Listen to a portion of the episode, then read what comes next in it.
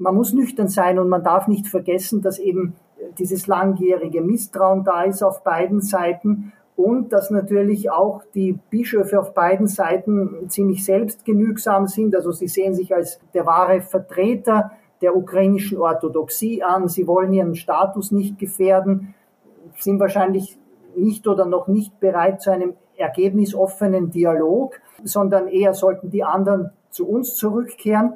Aber da sieht man natürlich auch, es ist unwahrscheinlich, dass jetzt eine Kirche in die andere einverleibt wird, sondern ich denke eher, dass da Chancen gestehen, dass man die Eucharistiegemeinschaft erneuert, aber gleichzeitig auch Parallelstrukturen beibehält.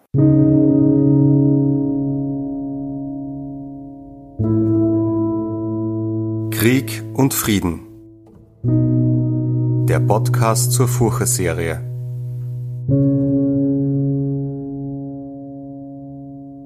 Willkommen zu Folge 16 unserer Furche-Serie Krieg und Frieden anlässlich des russischen Angriffskriegs in der Ukraine. Mein Name ist Manuela Tomic, ich bin Digitalredakteurin der Furche. Heute sprechen wir über Religionen im Krieg. Die Ukraine ist durch konfessionelle Vielfalt geprägt. Zwei orthodoxe Kirchen und die griechisch-katholische Kirche sind die größten Religionsgemeinschaften im Land. Dialogversuche bleiben aber schwierig, auch im Krieg. Über diese Dialogversuche spreche ich heute mit dem Ostkirchenexperten und Professor für Theologie an der Universität Wien, Thomas Mark Nemeth. Hallo Herr Nemeth, schön, dass Sie da sind. Hallo, freut mich. Danke für die Einladung. Können Sie erklären, wie sich die Konfessionszugehörigkeiten in der Ukraine zusammensetzen und wie viele Menschen sich als gläubig bezeichnen? Die Ukraine ist ein konfessionell vielfältiges Land. Das ergibt sich schon äh, aus der Geschichte. Die Konfessionszugehörigkeit äh, wird aber nicht amtlich erfasst. Es gibt eine Statistik über die religiösen Organisationen, also vor allem über die Gemeinden, die aber jetzt weniger aussagekräftig ist. Es gibt eine Umfrage des Kiewer Rasunkow-Zentrums aus dem Jahr 2021 und demnach bezeichnen sich etwa 68 Prozent der Ukrainer als gläubig. Das ist jetzt kein europäischer Spitzenwert, aber man muss auch bedenken, dass es im Land Unterschiede gibt. Äh, Im Westen ist die religiöse Praxis stärker als zum Beispiel im Osten oder auch im Süden der Ukraine. Wenn man sich die Umfrage näher anschaut, dann sieht man, dass äh, etwa 60 Prozent der Bevölkerung sich der Orthodoxie zuordnen. Da komme ich nochmal zur Aufteilung. Und äh, 9 Prozent der ukrainisch-griechisch-katholischen Kirche, die besonders im Westen des Landes äh, verbreitet ist. Im Vergleich dazu liegt dann die römisch-katholische Kirche bei etwa 1 Prozent, der Protestantismus bei 1,5 Prozent, wobei der sehr vielfältig ist. Da sind ja auch Pfingstkirchen, Baptisten dabei. Der Protestantismus hat auch sehr viele Gemeinden. Die Juden und die Muslimen, die liegen bei 0,1 beziehungsweise 0,2 Prozent, also sind wesentlich weniger. In der Ukraine gibt es zwei orthodoxe Kirchen. Wodurch unterscheiden sich diese? Die orthodoxe Kirche in der Ukraine ist in zwei große Jurisdiktionen geteilt, abgesehen von Splittergruppen auf die ich jetzt nicht eingehe. Und diese beiden Kirchen, das sind einerseits die ukrainisch-orthodoxe Kirche, die hat bisher zum Moskauer Patriarchat gehört, aber am 27. Mai hat sie sich auf einer Kirchenversammlung für unabhängig erklärt durch eine Statutenänderung. Und die andere Kirche, das ist die orthodoxe Kirche der Ukraine, also man darf das nicht verwechseln, ukrainisch-orthodoxe oder orthodoxe Kirche der Ukraine. Und diese Kirche ist 2018, 2019 entstanden in der heutigen Form aus einem Vereinigungsprozess von ukrainischen Kirchen, die überwiegend bislang nicht gesamtorthodox anerkannt gewesen sind. Und 2019 wurde dann diese Kirche vom Ökumenischen Patriarchat von Konstantinopel auch als autokephal, also als unabhängig anerkannt.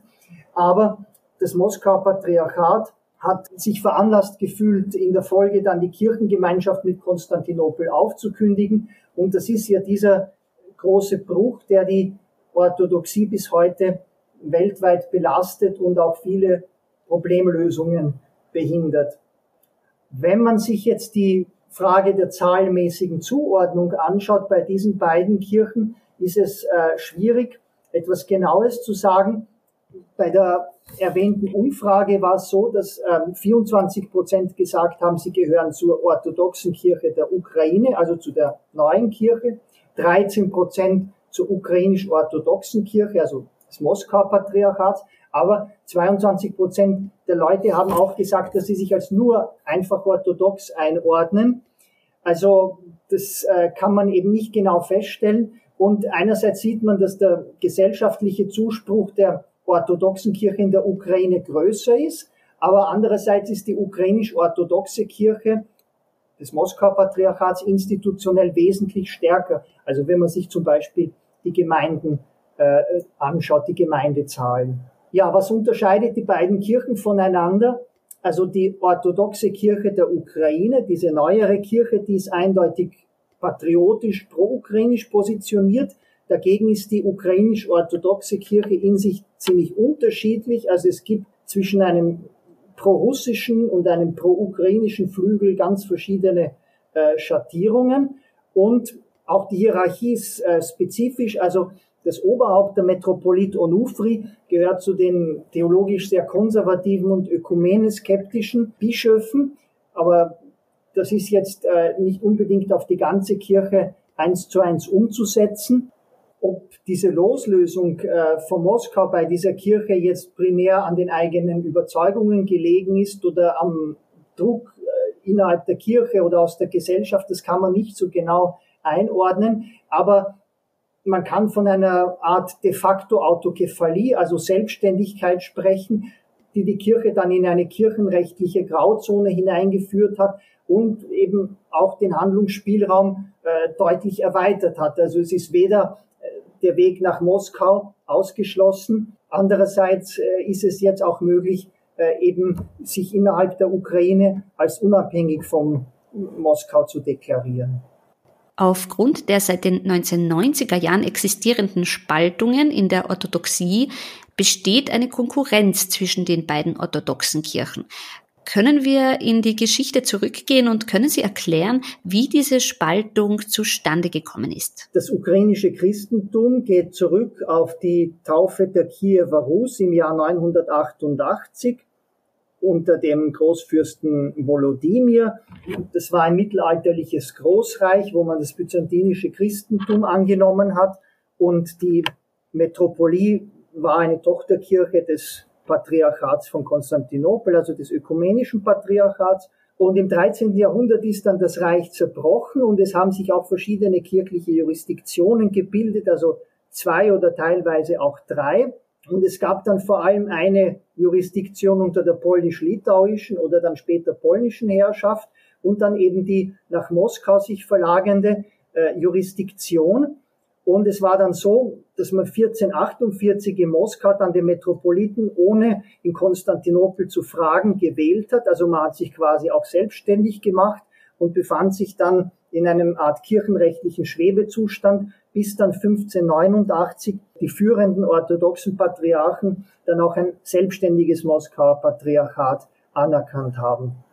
Und die russische Herrschaft hat sich dann auch immer mehr an den Westen ausgedehnt und 1686 hat man dann eben die orthodoxe Kiewer Metropolie der russisch-orthodoxen Kirche einverleibt und das ist eben eine kirchenrechtlich umstrittene Angelegenheit, die auch dann jetzt mit der äh, Autokephalie-Gewährung äh, zu tun hat. Jetzt mache ich einen Sprung ins 20. Jahrhundert. Das ist, glaube ich, auch sehr wichtig. Es gab mehrere Versuche, äh, eine von Moskau unabhängige ukrainische orthodoxe Jurisdiktion zu errichten. Diese Versuche sind aber gescheitert. Und Anfang der 1990er Jahre, wie dann die Ukraine unabhängig wurde, äh, entstanden dann dort zwei orthodoxe Jurisdiktionen, die gesamtkirchlich innerhalb der Orthodoxie nicht anerkannt waren. Es war einerseits die sogenannte ukrainisch-orthodoxe Kirche des Kiewer Patriarchats und äh, andererseits die ukrainisch-autokephale orthodoxe Kirche. Und die Leitung dieser Kirchen hat sich teilweise aus der Diaspora, aber teilweise auch aus ukrainischen äh, Bischöfen zusammengesetzt. Äh, es gab aber keinen Erfolg mit der gesamtorthodoxen Anerkennung, bis dann 2018, 19 eben dieser Vereinigungsprozess entstanden ist, wo dann diese beiden Kirchen sich fusioniert haben, auch mit zwei Bischöfen der ukrainisch-orthodoxen Kirche des Moskau-Patriarchats. Aber äh, das Problem ist, bislang ist diese Kirche jetzt nur vom Konstantinopler Patriarchat und von Alexandrien, Griechenland und Zypern anerkannt. Also die Mehrheit der autokephalen orthodoxen Kirchen ist äh, hier noch oder ist nicht bereit, äh, diese Kirche anzuerkennen. Interessant ist auch, dass mit dem russischen Angriffskrieg in der Ukraine jene Spannungen und Konflikte zwischen den Kirchen äh, zuerst einmal in den Hintergrund getreten sind. Wie positionieren sich denn die einzelnen Kirchen zum Krieg? Man muss, äh, glaube ich, zwei Dinge für die letzten Jahrzehnte äh, unterscheiden. Einerseits, äh, dass die religiöse Toleranz in der Ukraine generell hoch ist aber andererseits gibt es dann eben diese Spaltungen, die in die 1990er Jahre zurückreichen und die eben zu dieser auch konfliktträchtigen Konkurrenz zwischen den beiden orthodoxen Kirchen geführt haben. Aber auf dem Hintergrund ist äh, eigentlich ganz klar, dass nach diesen Attacken von Russland im Februar 2022 äh, sich jetzt eigentlich praktisch alle Religionen und Konfessionen gegen den Krieg äh, ausgesprochen haben, dass man das Land äh, verteidigen soll. Und auch der Metropolit Onufri, das Oberhaupt von der ukrainisch-orthodoxen Kirche, hat sich ja damit äh, von der Leitung des Moskau-Patriarchats äh, distanziert und es gibt dann in der Ukraine auch den sogenannten Gesamtukrainischen Rat der Kirchen und religiösen Organisationen. Der repräsentiert ja über 95 Prozent des religiösen Sektors. Äh, der hat sich auch gegen den Krieg ausgesprochen, sich für humanitäre Korridore eingesetzt äh, und ist eine gemeinsame Plattform für äh, die verschiedenen Kirchen- und Religionsgemeinschaften. Und man sieht, dass jetzt mit dem Krieg diese bestehenden Spannungen zwar in den Hintergrund getreten sind, man äh, kann auch feststellen, dass die Kirchen den Bedürftigen helfen über die Konfessionsgrenzen hinweg, obwohl man gleichzeitig sagen muss, äh, also ich weiß zumindest nichts von einer formalen äh, Kooperation. Aber gleichzeitig sind natürlich diese zwischenkirchlichen Probleme aufgeschoben und äh, es gibt die Gemeindeübertritte jetzt von der ukrainisch-orthodoxen Kirche, Klammer Moskau-Patriarchat, zur orthodoxen Kirche der Ukraine, etwa 500 Gemeinden äh, sind da übergetreten. Es gibt auch in einigen Gebieten der Ukraine Versuche, die Tätigkeit der erstgenannten Kirche zu verbieten, natürlich ohne rechtliche Wirksamkeit.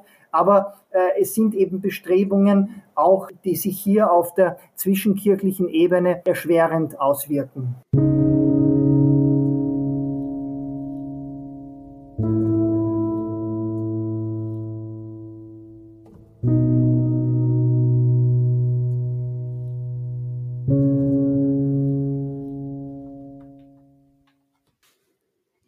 Haben sich am 5. Juli dieses Jahres zum ersten Mal seit langem in der Sophienkirche in Kiew Geistliche beider Kirchen zum Dialog getroffen.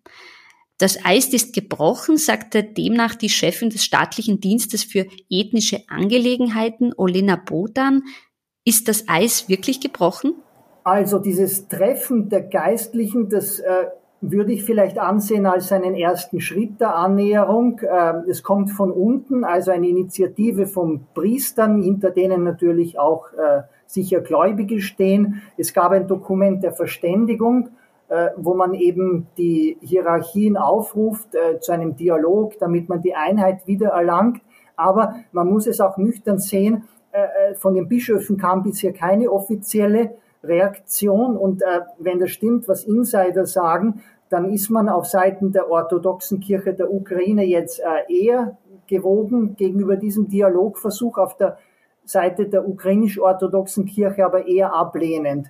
Und man muss natürlich auch in Betracht ziehen, dass es eben schwierig ist äh, für den Dialog, wenn die orthodoxe Kirche der Ukraine einerseits eben Gemeindeübertritte zu ihr hin eben befürwortet, aber gleichzeitig äh, dann auch auf den Dialog setzt. Also angesichts dieser Schwierigkeiten würde ich mal sagen, äh, das Eis ist also zumindest noch nicht wirklich gebrochen, äh, aber äh, angesichts dieser gesellschaftlichen Dynamik zur Einheit hin, denke ich, kann sich also nach Kriegsende äh, dadurch auch, auch etwas tun.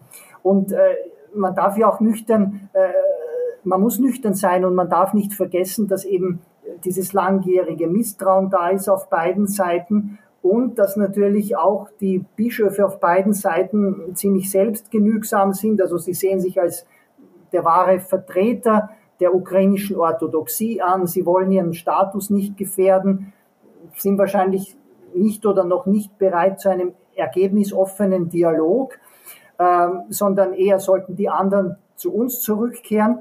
Aber da sieht man natürlich auch, es ist unwahrscheinlich, dass jetzt eine Kirche äh, in die andere einverleibt wird, sondern ich denke eher, dass da Chancen gestehen, dass man die Eucharistiegemeinschaft erneuert, aber gleichzeitig auch Parallelstrukturen äh, beibehält.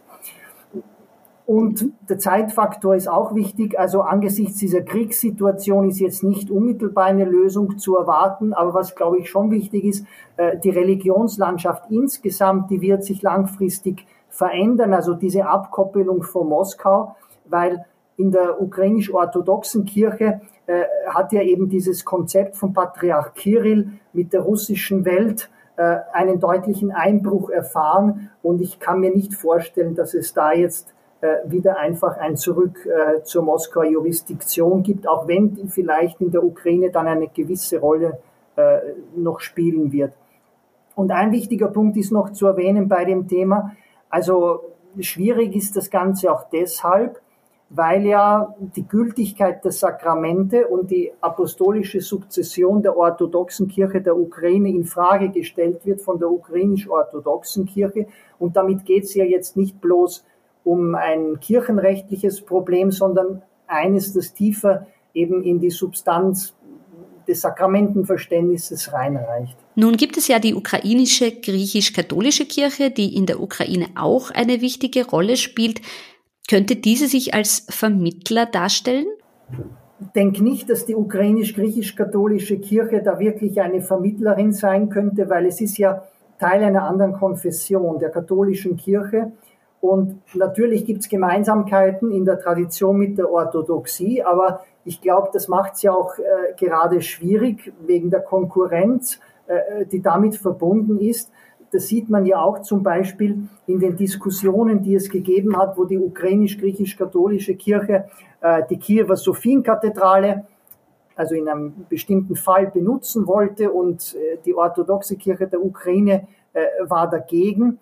Und äh, ja, was die ukrainisch-orthodoxe Kirche betrifft, die äh, betrachtet ja zumindest von der Führung her die griechisch-katholischen gar nicht als Gesprächspartner, eben wegen dieser stark ökumene-skeptischen Haltung, auch wenn es natürlich dort auch aufgeschlossene äh, Theologen gibt. Aber wie gesagt, das ist äh, nochmal eine andere Ebene. Ja, bei der ukrainisch-griechisch-katholischen Kirche ist noch zu erwähnen, dass die eine ökumenische Konzeption erstellt hat, äh, wo man eben auch für ökumenische Kontakte äh, votiert, aber äh, die orthodoxen Kirchenführungen sind da äh, zurückhaltend und man muss natürlich auch innerorthodox sehen, also die offenen Vertreter äh, haben ja oft den Vorwurf von der konservativen Seite, dass diese Annäherungen jetzt ein Schritt zur Union mit Rom sind. Und man darf auch nicht vergessen, dass die griechisch-katholischen jetzt zwar zahlenmäßig schwächer sind, aber sie haben einen höheren Standard in der Klerusausbildung und sie haben aktivere Laien und auch mit dem Großerzbischof Sviatoslav Schewtschuk haben sie ein Kirchenoberhaupt, der also gewandt ist in äh, gesellschaftlichen Diskur Diskursen und äh, ja, also von daher traut man sich vielleicht auch gar nicht so, äh, sich auf einen Dialog einzulassen.